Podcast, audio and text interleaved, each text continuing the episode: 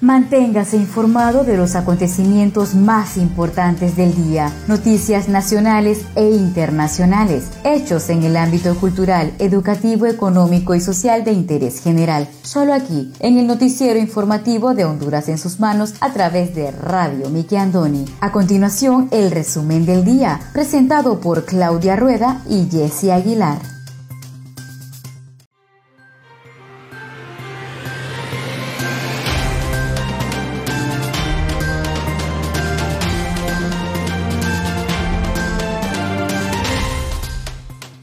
Buenas tardes, sean todos bienvenidos a una edición más de su noticiero informativo Honduras en sus manos, a través de Radio TV Miki Andoni Siglo XX. Les saluda su fiel servidora Wendy Aguilar desde San Pedro Sula Cortés, agradecida con Dios por la oportunidad que nos da de compartir con cada uno de ustedes las noticias más importantes que trascienden a nivel nacional. Hoy tenemos día jueves 29 de abril del año 2021. Me acompaña Claudia Rueda desde la capital de Honduras.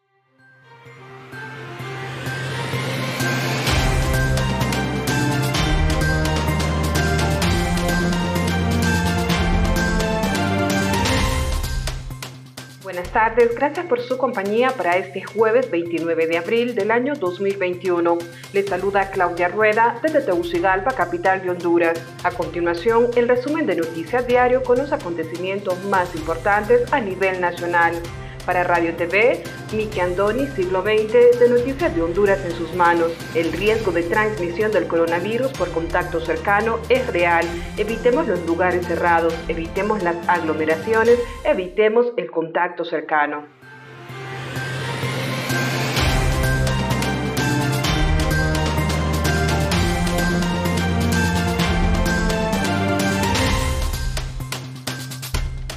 Estos son los titulares de hoy.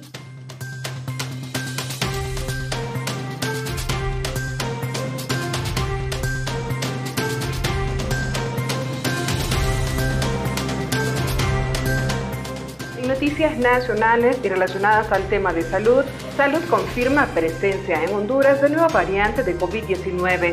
En un 100% aumentan casos por COVID-19 en el municipio de Nueva Arcadia, en Copán. Anuncian paro de labores en los hospitales psiquiátricos para la próxima semana. En otras informaciones, siempre a nivel nacional, Honduras lidera el índice mundial de miseria en Centroamérica. Lluvias con actividad eléctrica afectarán al país a partir de este día jueves. También le brindaremos el estado del tiempo, válido para este jueves 29 de abril. Y el artículo del día, ¿qué pasa con nuestros arrecifes coralinos? por el periodista Ramón Nuila de su columna E Comentarios.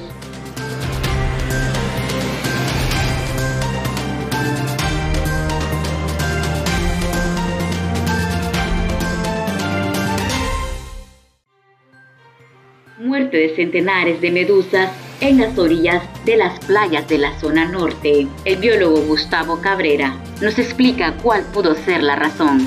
Destinan 30 millones de dólares para repotenciar cultivos de pequeños productores. El programa de educación municipal de Puerto Cortés hizo entrega de 550 libros de texto al programa Educatodos de la comunidad de Manacalito y Nola. FOSDE cuestiona la falta de planificación en las elecciones de Honduras. Turismo interno. Carlos Prince, encargado en Puerto Cortés, explica cómo opera la policía turística. Todo esto y más a continuación.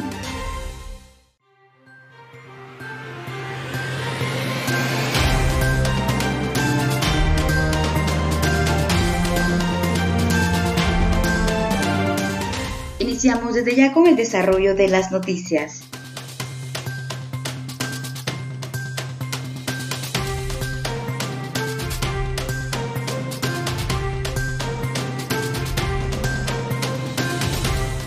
confirman presencia en Honduras de nueva variante de COVID-19. La jefa de la Unidad de Vigilancia de la Salud, Carla Pavón, confirmó que Honduras está siendo afectada por una nueva variante extremadamente alta de COVID-19. El Laboratorio Nacional de Virología ha confirmado la presencia en el territorio nacional de al menos una variante del SARS-CoV-19. Un total de 33 pruebas dieron positivas a la nueva cepa que se desconoce de dónde procede. Esta cepa impacta fuerte en los departamentos de Comayagua, Francisco Morazán, Olancho, La Paz y El Paraíso. Los virus cambian constantemente a través de la mutación, por tanto aparecen nuevas variantes del virus con el paso del tiempo. Las variantes hasta ahora identificadas parecen propagarse con mayor facilidad y rapidez, lo que podría generar más casos de coronavirus, alertaron autoridades. Es necesario que la población use su mascarilla y fortalezca las medidas de bioseguridad. El lavado de manos con jabón y uso de gel, recomendó Carla Pavón.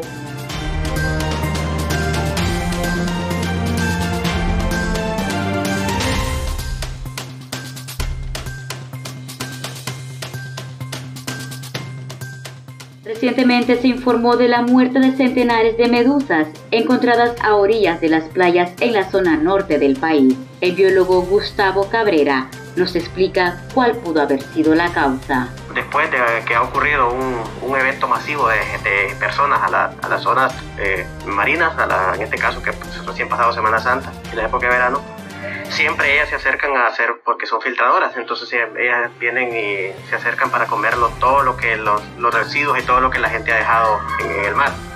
Y ellas mueren eh, porque la invasión es muy grande, o sea, hay este, muchas veces la, la misma marea la, la, golpea cuando golpean unas con otras. Eh, muchas de ellas también son, son ya eh, viejas y todas esas ya no tienen fuerza para, para, luchar contra las mareas y así es como ellas salen a la playa, pero no tiene que ver nada, no tiene que ver nada ni con contaminación, no tiene que ver nada con, con, ni con alguna enfermedad, sino que es un evento meramente natural. Consultando con expertos y esta mañana en conversaciones con el biólogo Gustavo Cabrera, que él es muy conocedor de esta área de nuestro, de nuestro país y ya trabaja en, en proyectos de conservación y de investigación muy importantes y pues eh, nos conversaba acerca de lo que él ha podido observar en todo el litoral y las impresiones y las teorías e hipótesis que él ha estado estudiando. Y pues estamos llegando a conclusiones importantes, todo con el objetivo de brindar tranquilidad a la ciudadanía porteña,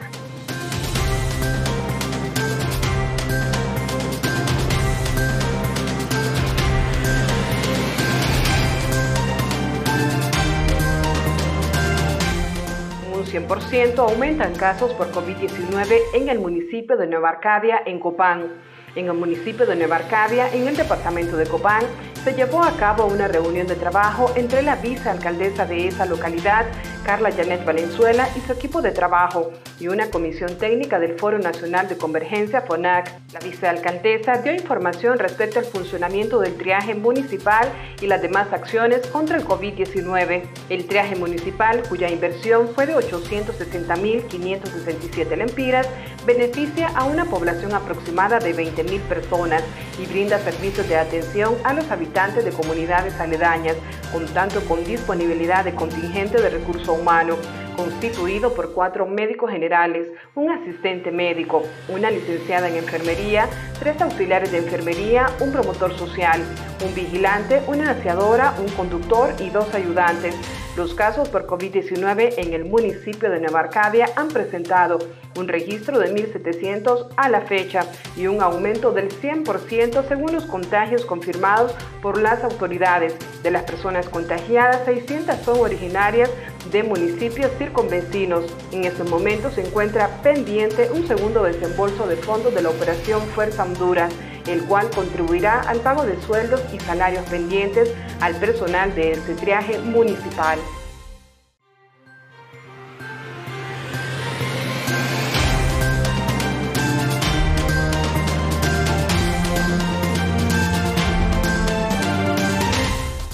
destinan 30 millones de dólares para repotenciar cultivos de pequeños productores. El gobierno de México, a través del programa Sembrando Vida, que busca apoyar a pequeños productores de diferentes comunidades de la zona norte, reinició sus labores para la distribución de 30 millones de dólares que tienen previstos a fin de repotenciar los cultivos de ese sector y de igual forma poner en práctica iniciativas que promueven el desarrollo del mismo. David Jiménez, embajador de México en Honduras, dijo que este programa de Sembrando Vida y Jóvenes Construyendo un Futuro nos permite a todos conocer el procedimiento que se está llevando a cabo en el proyecto en beneficio de los campesinos que están participando. En esta oportunidad son 30 millones de dólares para Honduras que el gobierno de México lo da en relación al acuerdo que existe entre ambos países para generar oportunidades de cambio. Estos recursos no son a cambio de nada, es una donación que se está haciendo directamente a los campesinos sin ningún intermediario, garantizando así la correcta distribución. Asimismo, Jiménez detalló que el programa contemplaba beneficiar al menos 10.000 pequeños productores, abarcando los sectores de San Pedro Sula, Choloma, Villanueva, Puerto Cortés, Omoa y Santa Cruz de Yojoa.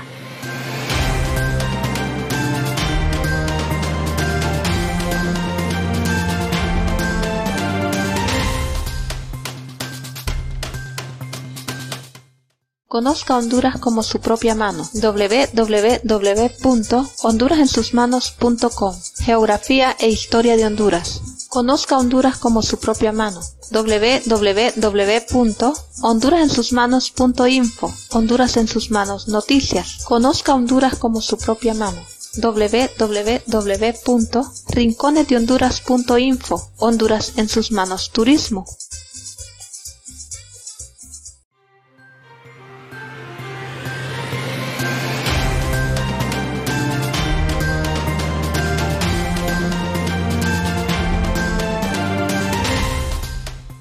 Gracias por continuar con nosotros en su noticiero informativo Honduras en sus manos a través de Radio TV Miki Andoni Siglo XX. Seguimos con el segundo bloque de noticias.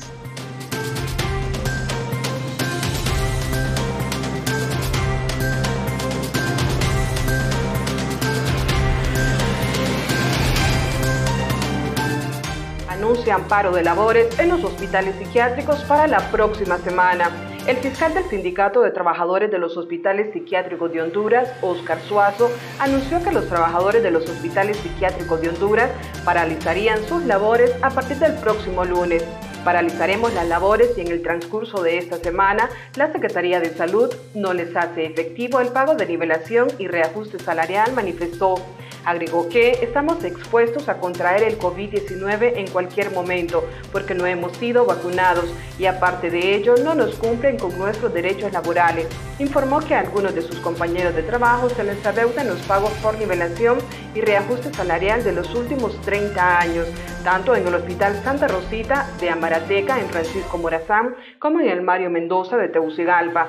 También señaló que las autoridades de salud prometieron pagar lo adeudado a Mazatar el viernes anterior, pero todo quedó en una promesa al estilo de los politiqueros del patio.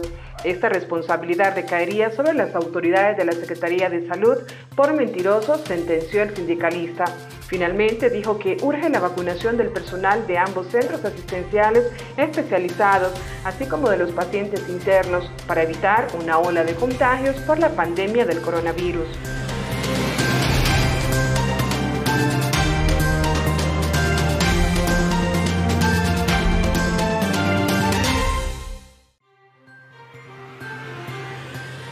Programa de Educación Municipal de Puerto Cortés hizo entrega de 550 libros de texto al programa Educatodos de la comunidad de Manacalito y Nola. Reina Morán, coordinadora del programa municipal, nos brinda más detalles. Se está haciendo entrega el día de hoy programa alternativo de Educatodos en las guías para que facilite mejor el estudio con los libros de texto que ya habían sido dados. También vienen otras clases de guía que son donde los alumnos aprenderán a formular proyectos muy interesantísimos desde la Municipalidad de Puerto Cortés hasta Manacalito, el licenciado Alan David Ramos interesado en que ningún alumno, cualquier razón, haya dejado de estudiar, no se pierda y tenga la oportunidad de estudiar, ya que se haya quedado en rezago estudiantil o por X razones no ha, podido estudiar o porque trabaja, hoy tiene la oportunidad desde su comunidad a sacar sus estudios y graduarse en algún momento. Vamos a entregar el complemento que son las guías eh, para que tengan mayor facilidad los estudiantes de estudiar sin ningún costo. La Secretaría de Educación, a través de la Municipalidad de Puerto Cortés, eh, ha conseguido todos estos libros para los 12 centros educativos gratuitamente. Agradecemos por la entrega de los libros de texto que en años anteriores trabajábamos con otro sistema y ahora con el sistema Educa todos los, todos los estudiantes son beneficiados con los libros gratis.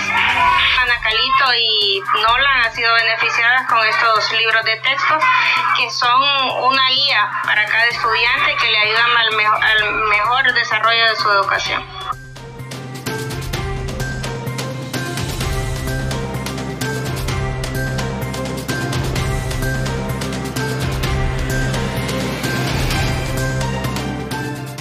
Honduras lidera el índice mundial de miseria en Centroamérica. Honduras es el país más miserable de Centroamérica, así lo indica el índice anual de miseria de Hankel del año 2020. Dicho índice calcula el bienestar de los países según los valores de su economía. El índice anual fue revelado por la revista Forbes y detalla que Honduras ocupa el primer lugar en el puesto 38 en Centroamérica de 156 países en el mundo, con un 35.8% de miseria. Siguen a Honduras en la tabla de miseria Panamá con 35.7%, Costa Rica con el 32.4% y Guatemala con el 29.3%. Es de señalar que Nicaragua se posiciona como el menos miserable de la región en el ranking con un 24.7%. También se destaca que la puntuación del índice de miseria es la suma del desempleo, la tasa de inflación y la tasa de interés, menos el cambio porcentual del PIB real per cápita.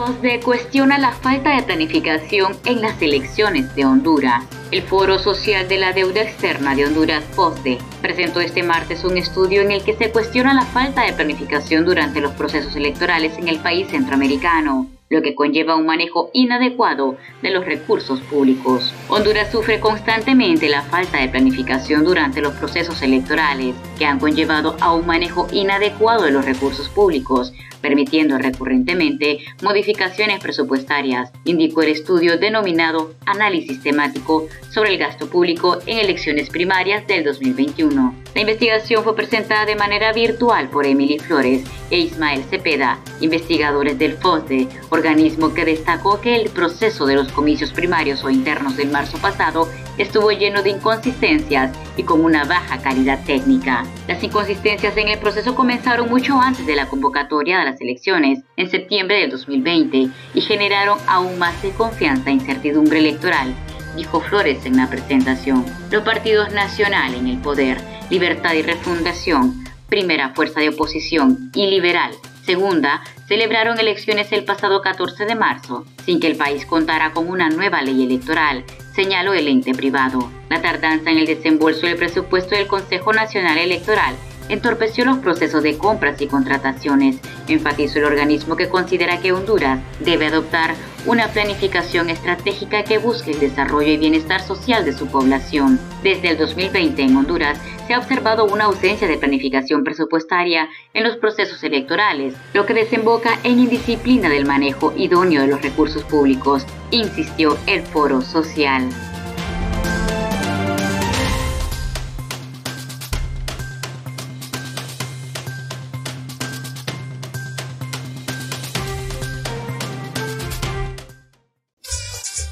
Conozca Honduras como su propia mano.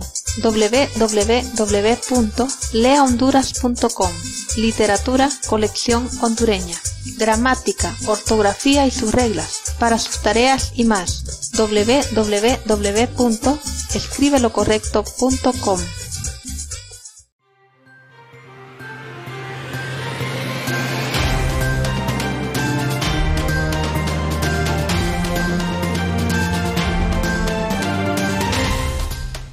Muchas gracias por continuar con nosotros en el tercer y último bloque de noticias en el noticiero informativo de Honduras en sus manos a través de Radio TV Miki Andoni Siglo XX.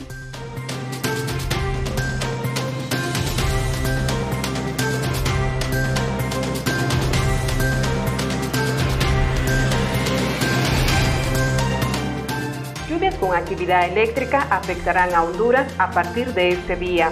A partir de este jueves 29 de abril comenzarán a registrarse nuevamente lluvias acompañadas con actividad eléctrica en la mayor parte de Honduras. según Will Ochoa, pronosticador de la Secretaría de Gestión del Riesgo y Contingencias Nacionales COPECO. Las lluvias que se presentarán desde el jueves son debido al ingreso de una vaguada, de acuerdo con la información brindada por las autoridades de COPECO. El jueves, viernes y sábado se registrarán lluvias bastante fuertes con actividad eléctrica.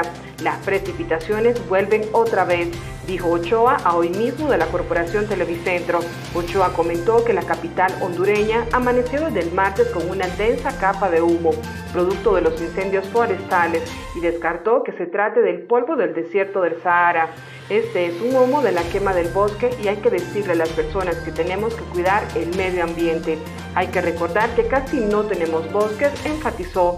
Ochoa finalizó diciendo que los principales incendios forestales que han ocurrido este año a la fecha se han registrado en los departamentos de Olancho, Comayagua, La Paz, Colón y Gracias a Dios.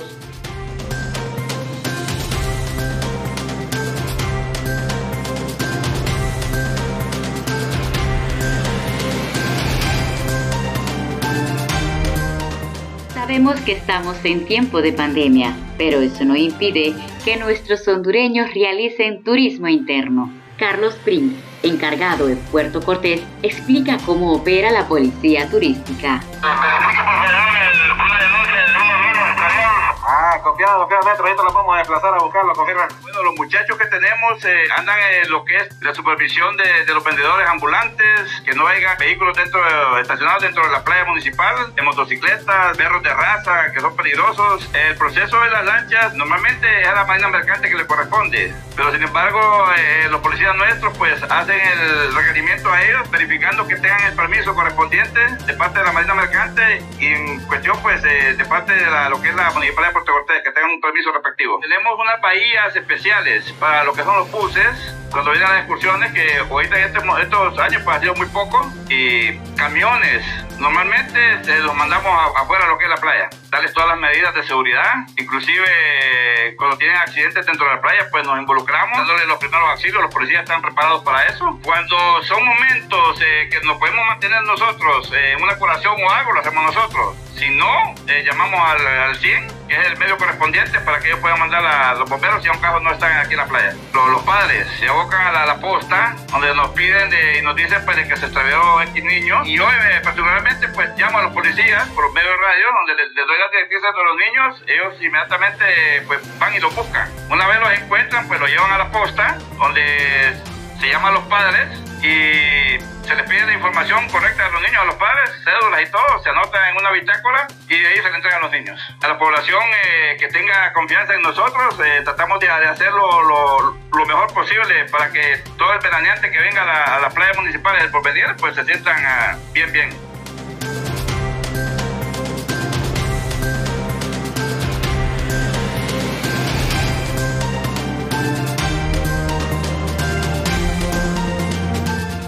A continuación, el estado del tiempo.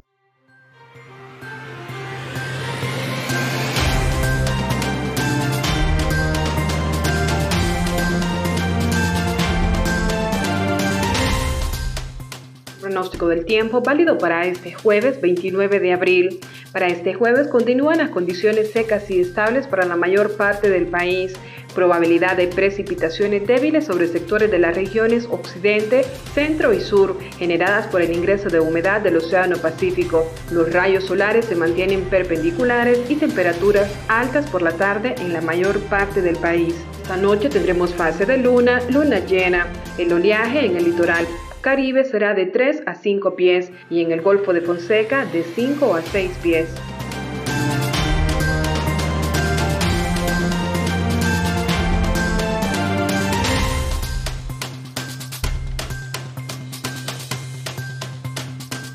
Ahora presentamos el artículo del día.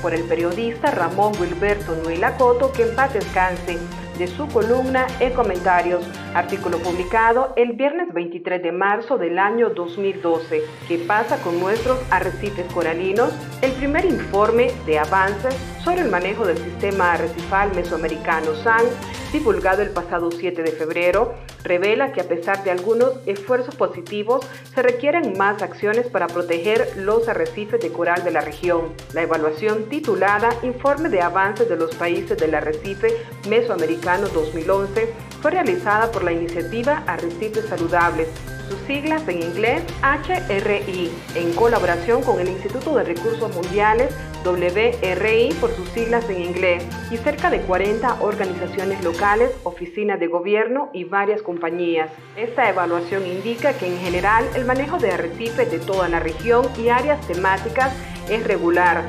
2.7 de 5 puntos. Este resultado significa que, en general, el ecosistema del SAN no se está manejando adecuadamente.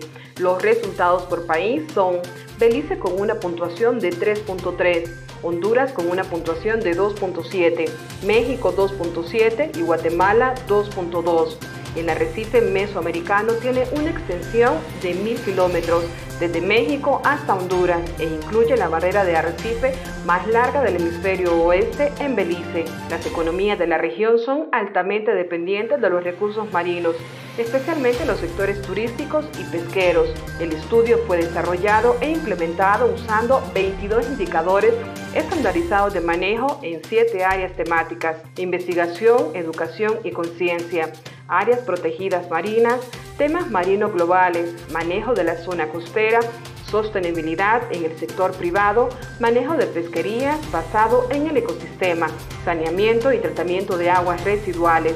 Más de 300 documentos de soporte forman parte de esta investigación como medio para verificar estos resultados. Este estudio indica que un 34% o sea 8.082 kilómetros cuadrados del total de 23.987 kilómetros cuadrados del mar territorial de Honduras, está dentro de las áreas protegidas.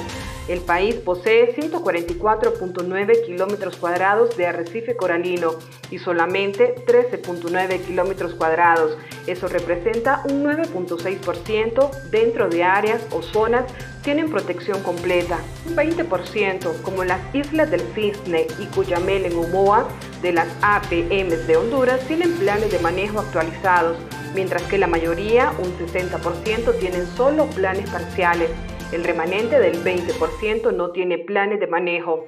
Ninguna APM tiene el personal y equipo adecuado y la mayoría, un 90%, tiene personal y equipo inadecuado. Por otra parte, la valoración económica es una herramienta que puede ayudar a la toma de decisiones al cuantificar los servicios del ecosistema aportados por los arrecifes coralinos en términos monetarios.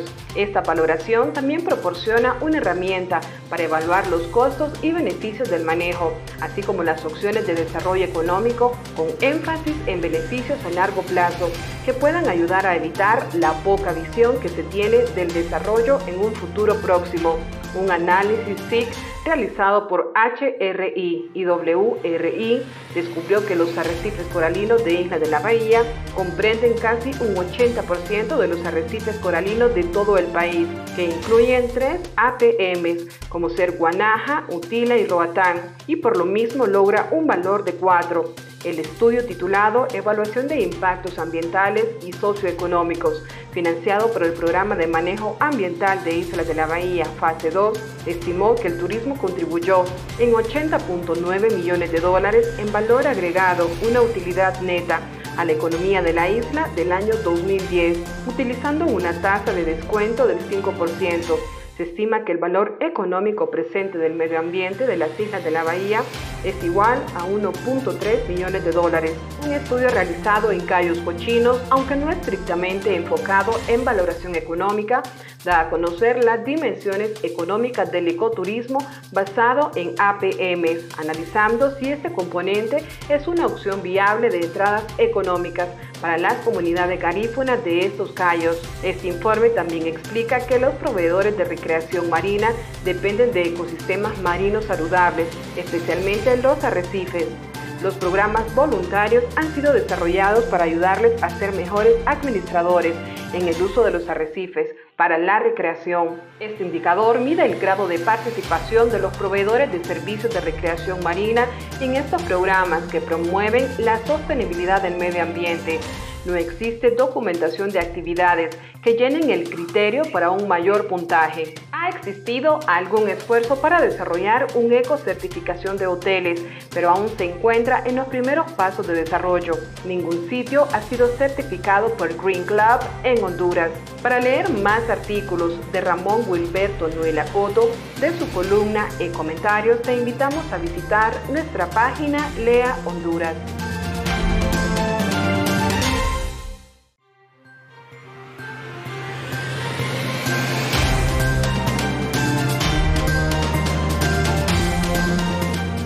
Muchas gracias a todos ustedes por haber estado con nosotros en el noticiero informativo Honduras en sus manos a través de Radio TV Miki Andoni Siglo XX. Los esperamos la siguiente edición.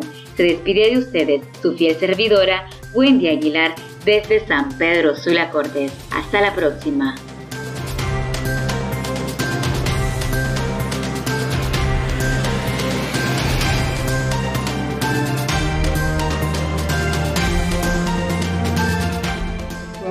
Haber compartido las noticias más importantes del día a través de Radio TV Miki Andoni Siglo XX para Noticias de Honduras en sus manos. Si desea dejarnos algún comentario, puede buscarnos en Facebook como Radio TV Miki Andoni Siglo XX.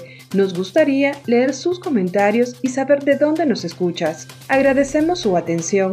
Tengan todos y todas buenas tardes.